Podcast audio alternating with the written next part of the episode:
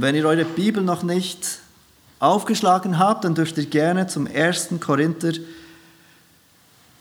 Kapitel 8 und wir lesen miteinander die Verse 7 und 13. Wir kehren heute Morgen zurück zu dieser Diskussion des Apostel Paulus über das Essen von Götzenopferfleisch. Und wir beschäftigen uns heute mit diesem zweiten Teil von Kapitel 8, den Versen 7 bis 13. Und wir beginnen gleich mit dem Lesen von Gottes Wort.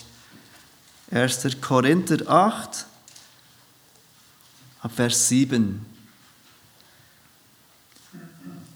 Der Apostel Paulus schreibt an diese Gemeinde in Korinth, aber nicht alle haben die Erkenntnis, sondern etliche machen sich ein Gewissen wegen des Götzen und essen das Fleisch noch immer als Götzenopferfleisch. Und so wird ihr Gewissen befleckt, weil es schwach ist. Nun bringt uns aber eine Speise nicht näher zu Gott, denn wir sind nicht besser, wenn wir essen, und sind nicht geringer, wenn wir nicht essen. Habt aber Acht, dass diese eure Freiheit den Schwachen nicht zum Anstoß wird. Denn wenn jemand dich, der du Erkenntnis hast, im Götzentempel zu Tisch sitzen sieht, wird nicht sein Gewissen, weil es schwach ist, dazu ermutigt werden, Götzenopferfleisch zu essen? Und so wird wegen deiner Erkenntnis der schwache Bruder verderben um dessen Willen Christus gestorben ist. Wenn ihr aber auf solche Weise an den Brüdern sündigt und ihr schwaches Gewissen verletzt, so sündigt ihr gegen Christus.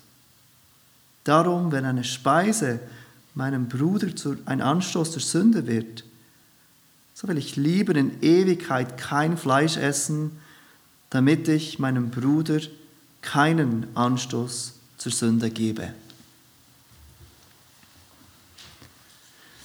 In dem ersten Teil von Kapitel 8 hat Paulus angefangen, dieses Thema des Essens von Götzenopferfleisch zu behandeln. In der Gemeinde in Korinth gab es offenbar zwei Gruppen von Menschen, zwei verschiedene Herangehensweise an diese Frage, die in dieser Kultur relevant war. Dürfen Christen Fleisch, das zuvor Götzen geopfert wurde, essen oder nicht? Die eine Gruppe sagte ja. Sie berief sich auf die Freiheit in Christus. Wir kommen Gott nicht näher oder wir sind Gott nicht mehr entfernt, ob wir dieses oder jenes essen oder dieses oder jenes nicht essen. Wir dürfen alles essen, wir dürfen auch Fleisch essen, das Götzen geopfert wurde. Und sie beruhten sich auf diese Erkenntnis, die Paulus im ersten Teil ansprach, dass es nur einen Gott gibt. Es gibt ja all diese Götzen gar nicht. Also kann es auch nicht falsch sein, dieses Fleisch zu essen, das diesen falschen Götzen, diesen Götzen geopfert wurde. Weil es diese Götzen gar nicht gibt. Und weshalb sollten wir dann verzichten, dieses gute und begehrte Fleisch zu essen, das von diesen Tempeln nach dem Götzenopfer in diesen Märkten verkauft wurde. Warum sollten wir auf dieses Fleisch verzichten? Warum sollten wir auf Einladungen verzichten, wo uns dieses Fleisch vorgesetzt wird? Warum sollten wir auf gesellschaftliche Anlässe verzichten, wo man dieses Fleisch aß? Viele nennen diese Gruppe die Starken. Sie hatten die Freiheit, dieses Fleisch zu essen. Sie waren nicht gebunden in ihrem Gewissen, egal woher dieses Fleisch kommt, egal welchen Hintergrund dieses Fleisch hatte. Und sie handelten aufgrund ihrer Erkenntnis. Und sie schrieben Paulus, alle haben diese Erkenntnis, dass es nur einen Gott gibt. In Vers 2 haben wir gesehen, wie Paulus diese Erkenntnis in Frage stellt. Nicht so sehr, weil er, oder überhaupt nicht, weil er bezweifelt, dass es nur einen Gott gibt. Obwohl es stimmt, dass der Gott der Bibel der einzig wahre Gott gibt und all diese, Götze, denen diese Menschen opferten, nichts sind, hat diese Erkenntnis, diese Gruppe der Christen nicht zum eigentlichen Ziel der Erkenntnis geführt, nämlich zur Liebe. Die Liebe, die nicht sich selbst zum Ziel hat. Warum sollte ich auf dieses Fleisch verzichten? Sondern die den anderen zum Ziel hat. Wie kann ich dem anderen helfen und ihm dienen?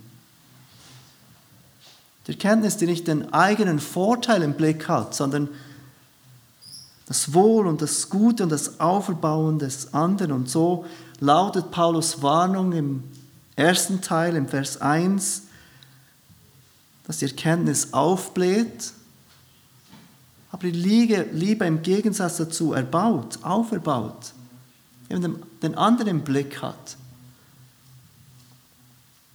Auch wenn wir als Gemeinde, zumindest die Gemeinde im Westen, nicht mehr mit dieser Frage kämpft, ob wir Götzenopferfleisch essen dürfen oder nicht, stellen sich auch für uns immer wieder solche Fragen, wo es verschiedene Meinungen gibt unter Christen, wo es verschiedene Gesichtspunkte gibt, wo man die Frage verschieden angehen kann, wo es nicht einfach schwarz-weiß ist, wo es ganz viel Grau gibt. Das sind genau diese Dinge, die Gemeinden oft auseinandertreiben, die Gemeinde, Gemeinden spalten. Oft geht es um genau solche Fragen in Konflikten in Gemeinden. Wie viel Freiheit darf sich jemand nehmen? Wie eng müssen wir diese Dinge sehen? Ein Beispiel, das wir alle kennen, sind Musik und Instrumente in der Gemeinde wo es lange Zeit so viele Meinungen gab, darf man dieses Instrument spielen oder nicht? Eine weitere Frage, die Christen oft umtrieben hat, ist die Frage des Alkohols. Wie gehe ich als Christ mit Alkohol um? Darf ich Alkohol trinken oder nicht? Und eine Frage, die ganz aktuell war in diesem letzten Jahr, die uns alle beschäftigt hat, ist diese Frage, inwiefern wir uns an diese Corona-Regeln halten. Und während wir diese Regeln beurteilten, während wir diese Entscheide trafen, waren wir nicht oft dabei zu denken, nützen Masken überhaupt etwas? Und einige haben ganz starke Meinungen dazu. Nein, Masken nützen sowieso nichts, weshalb tragen wir dann die Masken? Darf die Regierung überhaupt vorschreiben, dass wir uns nur so viel versammeln dürfen oder nicht versammeln dürfen für eine Zeit? Darf die Regierung uns das Singen verbieten? Und so schnell werden wir in unseren Entscheidungen nur davon getrieben, was richtig ist, was man darf, was unser Recht ist und nicht von der Liebe Wie wird sich diese Entscheidung auf meinen Bruder, meine Schwester auswirken, die im Gesundheitswesen arbeitet, die bei der Polizei arbeitet? Oder dessen Gewissen er oder sie anklagt, wenn wir uns nicht an diese Regeln halten. Paulus gibt uns hier in diesem Kapitel 8 ein Prinzip, das, obwohl wir uns nicht mit diesem Thema des Götzenopferfleisches auseinandersetzen, trotzdem für uns sehr wichtig ist. Und sein Prinzip ist folgendes, sei nicht nur von Erkenntnis geleitet, was du als richtig verstehst oder falsch, was gut und richtig ist, sondern von der Liebe. Was erbaut den anderen? Was hilft dem anderen? Bist du bereit, auf Dinge zu verzichten, zu welchen du vielleicht sehr wohl ein Recht hast, um den anderen aufzubauen und ihm keinen Stein in den Weg zu legen. Bist du bereit, auf Dinge zu verzichten, um deinem schwächeren Bruder, deiner schwächeren Schwester zu dienen? Und im zweiten Teil von Kapitel 8 lehrt uns Paulus die folgenden drei Wahrheiten, die uns helfen sollen, dieses Prinzip zu verstehen und anzuwenden. Und das erste, die erste Wahrheit, die er lehrt, ist, nicht alle wissen, was du weißt.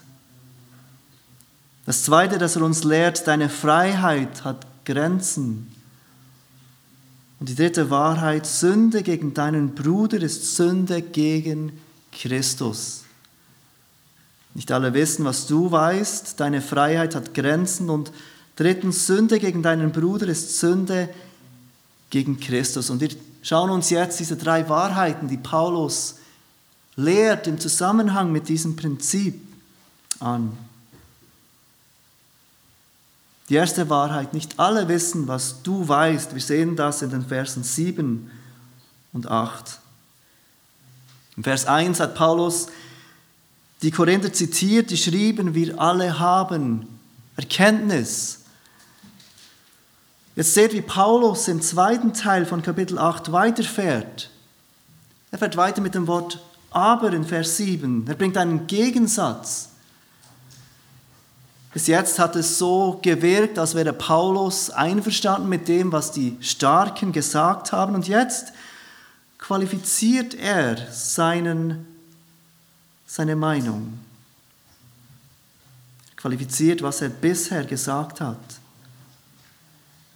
Und er sagt, nicht alle haben die Erkenntnis. Und wenn wir uns noch einmal an diesen ersten Teil erinnern von Kapitel 8, dann bezieht er dort diese Erkenntnis, von der die diese Gruppe in Korinth sprach, in Vers 4, auf diese Erkenntnis, dass ein Götze in der Welt nichts ist und dass es keinen anderen Gott gibt außer dem einen. Er bezweifelt diese Erkenntnis nicht und jetzt sagt er aber, dass nicht alle diese Erkenntnis haben. Er kann unmöglich meinen, dass den einen Teil, die Schwachen in Korinth, nicht wissen, dass es nur einen Gott gibt. Natürlich wissen sie, dass es nur einen Gott gibt. Ein Christus sein bedeutet zu wissen, dass der Gott der Bibel der einzige Gott ist. Der Vater, der Sohn, der Heilige Geist, diese drei Personen der Dreieinigkeit sind der einzig wahre Gott und als Christen bekennen wir das und jeder Christ weiß, dass dies die Wahrheit ist. Aber Paulus anerkennt, dass wir auf eine ganz wichtige Art etwas wissen können und trotzdem nicht danach handeln und leben können. Dieses Wissen bestimmt nicht unser Handeln, es bestimmt nicht unser Empfinden. Wir können wissen, dass etwas wahr ist und doch irgendwie nicht wissen in unserem Empfinden. Die Christen, von denen er hier spricht, die diese Erkenntnis nicht teilen, die diese Erkenntnis, dass es nur einen wahren Gott gibt, wissen rein intellektuell, dass es nur einen Gott gibt und sie glauben das auch. Und trotzdem, wenn sie sich Gedanken machen, dieses Fleisch zu essen, das vorher falschen Göttern geopfert wurde, dann ist dieses Götzenopfer so tief in ihren Herzen verbunden, dass sie nicht wegkommen von diesem Gedanken, dass wenn sie nur, nur dieses Fleisch essen, sie gleichzeitig auch Götzen opfern. Und sie machen sich ein Gewissen wegen dieser Götzen, wie Paulus weiterfährt in Vers 7. Aber nicht alle haben die Erkenntnis, sondern etliche machen sich ein Gewissen wegen des Götzen und essen das Fleisch noch immer als Götzenopferfleisch. Während sie dieses Fleisch essen und eigentlich wissen in ihrem Kopf, nein, es gibt keinen anderen Gott, diese Götzen sind nicht echt. werden sie im Gewissen trotzdem angeklagt, als würden sie Götzenopfer betreiben. Und sie können ihr Gewissen durch ihr Wissen nicht einfach abstellen. Sie können nicht einfach sagen ihrem Gewissen, nein, Gewissen, sei still, weil eigentlich darf ich ja dieses Fleisch essen. Ihr Gewissen klagt sie an, wenn sie dieses Fleisch essen. Und Paulus fährt weiter und sagt, dass ihr Gewissen sie, dass ihr Gewissen befleckt wird, weil es schwach ist. Es ist vielleicht hilfreich für uns, uns kurz Gedanken zu machen, was das Gewissen überhaupt ist.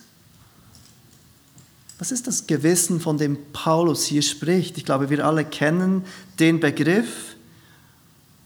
Und wir alle wissen, wie es sich anfühlt, ein schlechtes Gewissen zu haben. Wir tun irgendetwas, das wir wissen, das dürfen wir nicht und sollten wir nicht.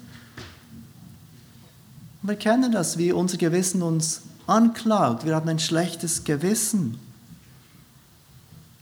Das griechische Wort, von, das Paulus hier braucht, um das Gewissen zu beschreiben, bedeutet wörtlich ein Mitwisser.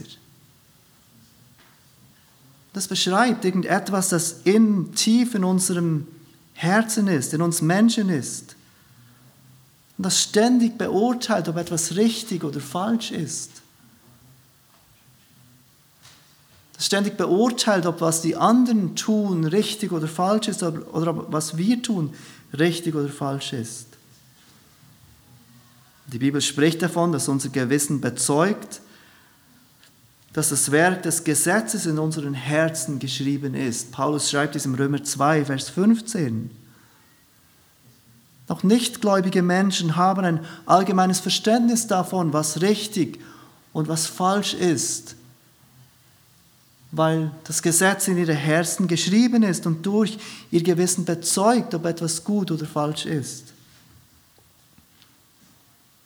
Aber wie der Rest des Menschen ist auch das Gewissen vom Sündenfall betroffen und so nicht mehr verlässlich. Es ist kein zuverlässiger Ratgeber, um absolut zu wissen, was richtig und was falsch ist. Es muss vom Geist Gottes neu belebt werden und durch Gottes Wort informiert werden, damit unser Gewissen übereinstimmt mit dem, was Gott für richtig und falsch erklärt. In Römer 13 erwähnt Paulus, dass wir uns der Obrigkeit unterordnen sollen, nicht allein um des Sohngerichts, sondern auch um des Gewissens willen, sagt Paulus damit wir unser Gewissen nicht beflecken. Im Römer 14 spricht Paulus davon, dass wir sündigen, wenn wir gegen unser Gewissen handeln. Dass wenn unser Gewissen sagt, etwas ist falsch und wir tun es trotzdem, dass wir sündigen, weil wir etwas nicht aus Glauben tun. Das Gewissen kann durch bewusste Sünde Schaden erleiden. Im 1. Timotheus 4 spricht Paulus von den Lügenrednern, die in ihrem eigenen Gewissen gebrandmarkt sind und viele vom Glauben wegbringen werden. Die gute Nachricht ist aber auch, dass die Bibel davon spricht, dass unser Gewissen gereinigt werden kann. Im Hebräer 9 spricht der Autor des Hebräerbriefes von dem Opfer von Jesus Christus, der unser Gewissen reinigt von allen toten Werken, damit wir dem lebendigen Gott dienen können. Und in Hebräer 10 ermutigt uns der Autor, weil wir durch Jesus Christus einen großen Priester haben, also jemand, der für uns vor Gott eintritt er sagt dort, lasst uns hinzutreten mit wahrhaftigem Herzen, in völliger Gewissheit des Glaubens, durch Besprengung der Herzen, los vom bösen Gewissen. Die gute Nachricht ist, dass wenn wir heute Morgen hier sind und merken, dass unser Gewissen uns anklagt wegen irgendetwas, dass wir auf Jesus Christus blicken dürfen als unseren Hohepriester, der uns reinigt von all unserer Schuld. Wenn wir unsere Schuld bekennen und Buße tun, und der uns reinwäscht, damit wir mit reinem Gewissen diesem Herrn dienen können. Aber in unserem Text heute Morgen spricht Paulus von Christen, die in Gefahr sind, sie Gewissen, das durch Jesus Christus gereinigt wurde, erneut zu beflecken. Und wie tun sie das? Diese Christen wuchsen auf in einer Gesellschaft, in der die Verehrung verschiedener Götter an der Tagesordnung war. Wir haben das letztes Mal ein bisschen angeschaut. Sie opferten diesen falschen Göttern bei Familienfesten, bei wichtigen Ereignissen in der Gesellschaft, in ihrem Leben. Und vor ein Jahr, paar Jahren hörten diese Menschen die gute Nachricht, dass Jesus Christus, der Sohn Gottes, für Sünder gestorben ist. Der Heilige Geist tat ihr Herz auf und sie glaubten an diese gute Nachricht. Sie erkannten ihre Verlorenheit und ihre Sünde. Und sie setzten durch Gottes Gnade ihr Vertrauen auf diesen Herrn und Retter Jesus Christus. Und trotz dieser neuen Gesinnung, die der Heilige Geist schenkt, durch die Wiedergeburt, bleibt die Erinnerung an das alte Leben, an diese Gewohnheiten des alten Lebens, diese Erinnerung an diesen ständigen Götzendienst. Diese Götzenopfer sind so verinnerlicht. Es gehörte so sehr zur Identität dieser Leute, dass schon nur wenn ihnen dieses Fleisch vorgesetzt wird und sie anfangen, dieses Fleisch zu essen, all diese Erinnerungen und diese Emotionen an dieses Götzenopfer wieder hochkommen. Und in ihren Gedanken sind sie wieder dabei, Götzenopfer zu bringen. Nicht nur Fleisch zu essen, sondern teilzuhaben am Götzendienst. Und ihr Gewissen wird befleckt durch etwas, das eigentlich erlaubt ist. Durch etwas, das sie eigentlich tun dürften. Ihr Gewissen klagt sie an und ihr Gewissen wird befleckt. Auch wenn ihre Handlung rein objektiv okay ist. Sie fühlt sich falsch an für diese Christen und so handeln sie gegen ihr Gewissen. Es wird darüber diskutiert, wie ob Vers 8 wieder ein Zitat ist, das diese, diese Starken in Korinth brauchten und ab dem Apostel Paulus schrieben. Steht dort nun, bringt uns aber eine Speise nicht näher zu Gott, denn wir sind nicht besser, wenn wir essen und sind nicht geringer, wenn wir nicht essen. Und auch diese Aussage stimmt natürlich. Ihre Erkenntnis ist wieder wahr. Was wir essen, bringt uns nicht näher zu Gott und es entfernt uns nicht von Gott. Aber es geht nicht um das Essen. Es geht bei dieser Frage nicht lediglich, darf ich das essen oder muss ich darauf verzichten? Kann er uns gut vorstellen, wie diese Starken, die die Freiheit hatten zu essen, was sie wollten, diesen Schwachen genau diese Dinge sagten. Erkennt ihr nicht, dass es nur einen Gott gibt? Erkennt ihr nicht, dass wir, was wir essen keine Rolle spielt, dass uns das nicht von Gott trennt? Und vielleicht hätten sie sich hier Hilfe vom Apostel Paulus gewünscht indem sie ihm diese Wahrheiten, diese Erkenntnis schreiben und hoffen, er bestätigt sie darin und er hilft ihnen im Ausleben ihrer christlichen Freiheit. Vielleicht haben sie sich erhofft, dass Paulus hier die Schwachen anspricht und den Schwachen hilft zu verstehen, dass sie ja eigentlich diese Dinge tun dürften und essen dürften. Aber es ist auffallend, dass Paulus hier nicht an die Schwachen, zu den Schwachen spricht. Spricht hier nicht die Gruppe von Menschen an, die Mühe hat, in diesem Bereich, in der Freiheit von Christus zu leben. Spricht, spricht ihr nicht zu den Schwachen und korrigiert ihre Schwachheit. Nein, er spricht zu den Starken und nimmt die Starken in die Pflicht. Denen, die die Freiheit haben zu essen, was sie wollen. Und das Erste, an was er die Starken erinnert, ist, nicht alle wissen, was du weißt. Das Zweite, was er ihnen schreibt, deine Freiheit hat Grenzen in den Versen 9 bis 11.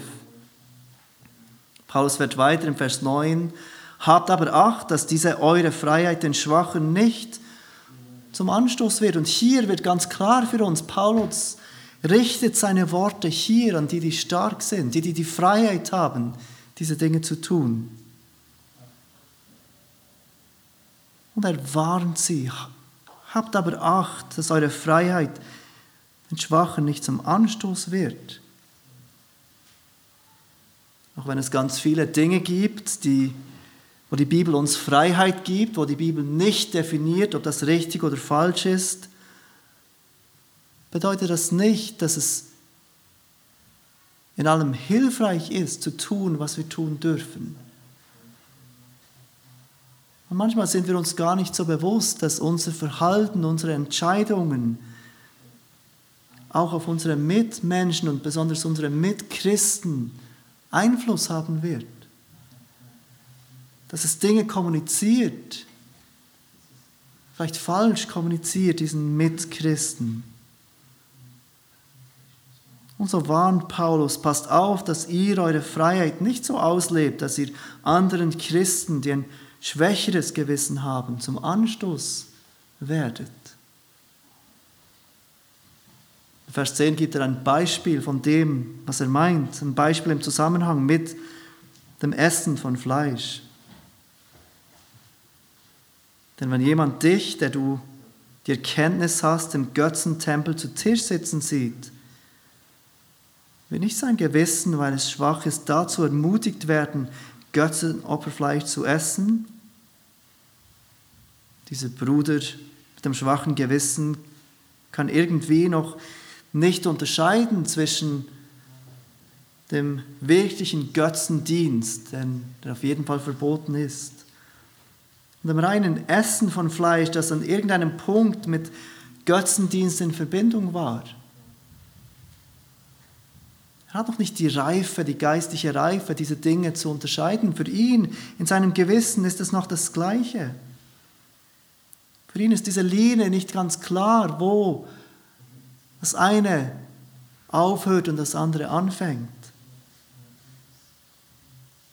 Vielleicht kann er das theoretisch in seinem Kopf, aber in seinem Gewissen kann er diese Dinge noch nicht auseinanderhalten. Und er sieht diesen starken Bruder, diesen Bruder, der Freiheit hat, der sich nicht überlegt, wie sein Verhalten sich auf seine Mitchristen auswirkt. Diesen Bruder, dem es wichtig ist, seine Freiheit auszuleben, nach seiner Erkenntnis zu leben. Und er sieht diesen Bruder, der dieses Fleisch ist, im Zusammenhang mit diesem Götzenopfer, das irgendwie in diesem Zusammenhang steht.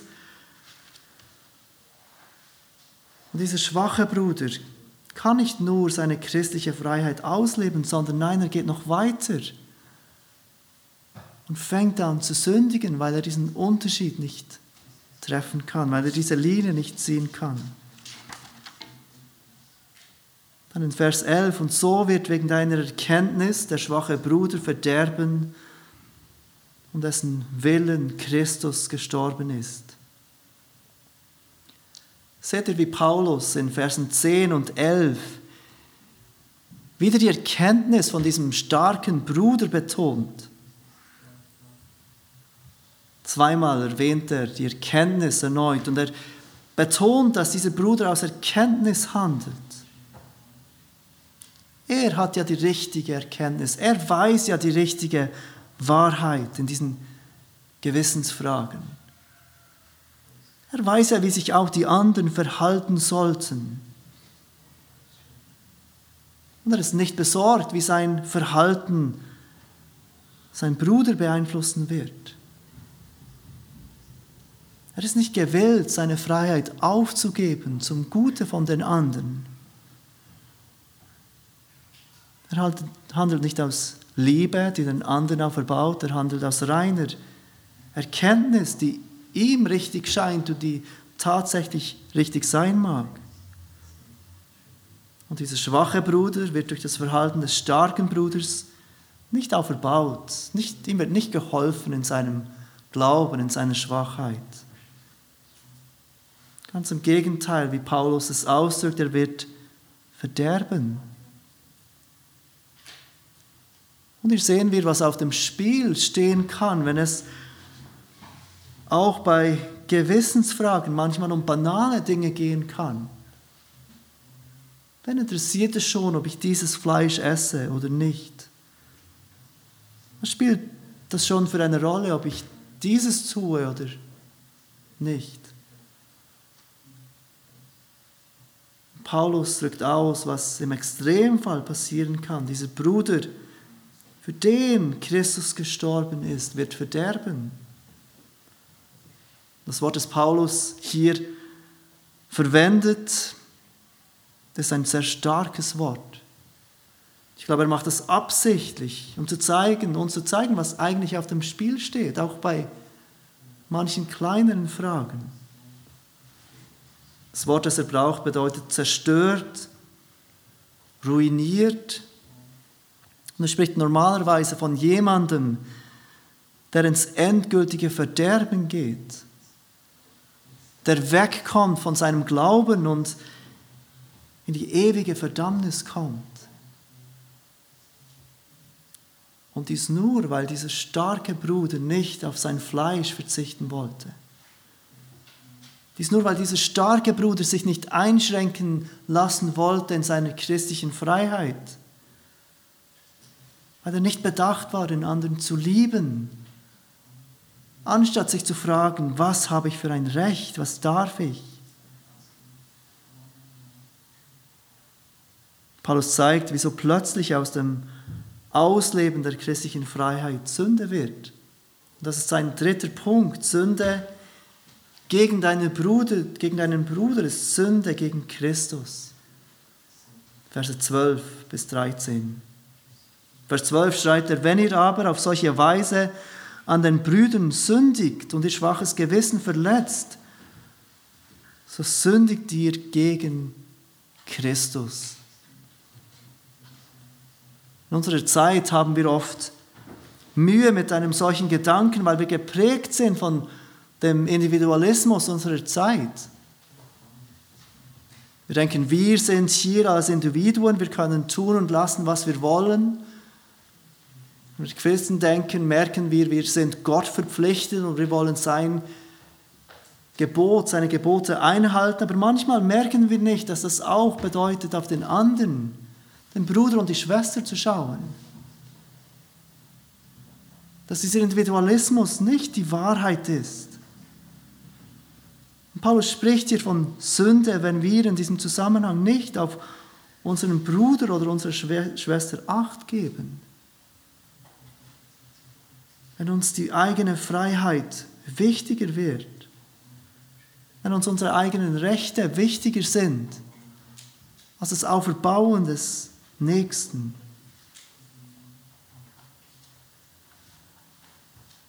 Im nächsten Kapitel gibt uns Paulus ein Beispiel von, basierend auf diesem Prinzip, das er in diesem ganzen Kapitel erklärt wie er dieses Prinzip in seinem Leben umsetzt. Und wir werden sehen, dass es überhaupt nichts zu tun hat mit Götzenopfer oder Götzenopferfleisch.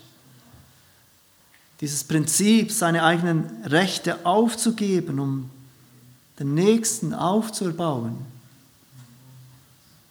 Aber auch hier in diesem Kapitel ganz am Ende sagt er uns schon, wie wir mit diesen Fragen umgehen sollten.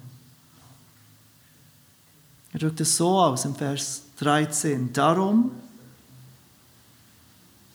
Wenn eine Speise meinem Bruder einen Anstoß zur Sünde wird, so will ich lieber in Ewigkeit kein Fleisch essen, damit ich meinem Bruder keinen Anstoß zur Sünde gebe.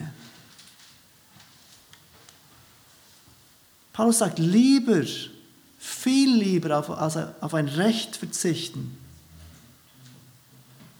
als meinem Bruder oder meiner Schwester einen Anstoß zur Sünde geben. Wenn etwas einen Bruder oder eine Schwester zur Sünde führen könnte, dann würde ich viel lieber darauf verzichten.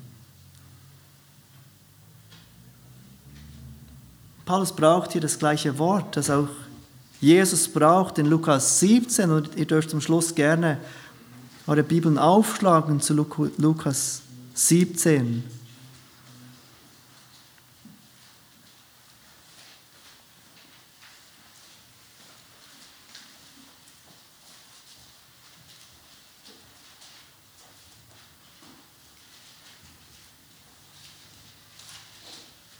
Lukas 17, Vers 1 und 2 spricht Jesus zu den Jüngern und er sagt ihnen, es ist unvermeidlich, dass Anstöße zur Sünde kommen. Wer aber dem, durch welche sie kommen? Es wäre besser für ihn, wenn ein großer Mühlstein um seinen Hals gelegt und er ins Meer geworfen würde, als dass er einem dieser Kleinen einen Anstoß zur Sünde gibt. Paulus sah, was in Korinth geschah. Die einen waren stark, sie lebten aus ihrer Erkenntnis heraus, sie wollten die anderen korrigieren anhand ihrer Erkenntnis. Aber sie waren nicht gewillt, auf ihre Freiheit zu verzichten, um dem Schwachen zu dienen. Lieber Freiheit als Einschränkung, auch wenn es zur Sünde werden konnte für den Schwachen. Die Worte von Jesus rufen in Erinnerung, wie schlimm es ist, wenn unser Leben einen Anstoß zur Sünde gibt.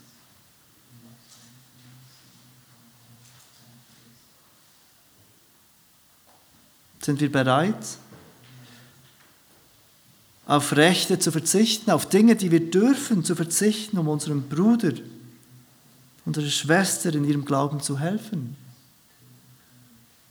Sind wir bereit, uns nicht nur zu fragen, was darf ich, was kann ich, sondern was dient meinem Bruder, meiner Schwester?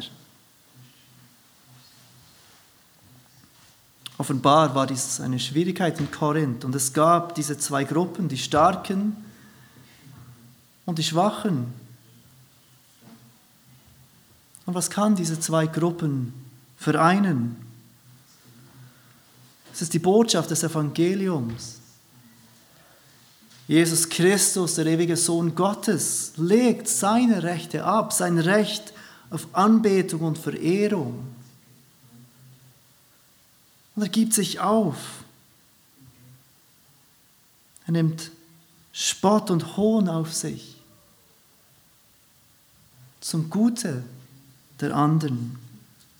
Paulus drückt es im Philipper 2 so aus mit den Worten, denn ihr sollt so gesinnt sein, wie es Christus Jesus auch war, der als er in der Gestalt Gottes war, es nicht wie einen Raub festhielt, Gott gleich zu sein, sondern er entäußerte sich selbst, nahm die Gestalt eines Knechtes an und wurde wie die Menschen. Und genau so sollen wir gesinnt sein. Es geht nicht nur darum, was richtig ist. Es geht nicht nur darum, was wir als richtig anerkennen und verstehen. Es geht darum, Liebe auszuüben. Und genau das ist es, was Liebe ist, die den anderen erbaut. Sie beruft sich nicht auf die eigene Erkenntnis, sie beruft sich nicht auf die eigenen Rechte, Diese Liebe gibt sich selbst hin und gibt seine Rechte auf, damit andere in ihrem Glauben geholfen werden kann. Lasst uns beten.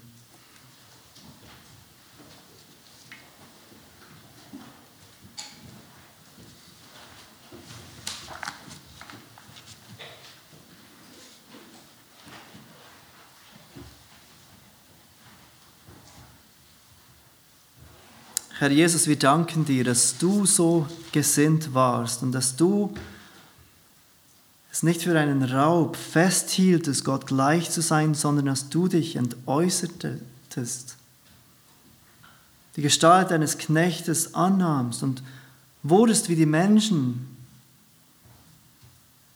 damit wir Rettung erfahren durften. Vater, wir bitten dich, dass du uns hilfst, so gesinnt zu sein. Dass es uns nicht nur um Erkenntnis geht, dass wir nicht nur danach handeln, was richtig ist, sondern dass wir uns alle liebend gerne einschränken, unsere Rechte aufgeben, um unseren Nächsten unserem Bruder, unserer Schwester zu dienen. Wir bitten dich, dass die, die stark sind oder die, die denken, dass sie stark sind, verstehen dürfen, dass du uns zur Liebe aufrufst, zur Liebe, die die Schwachen mitträgt. Amen.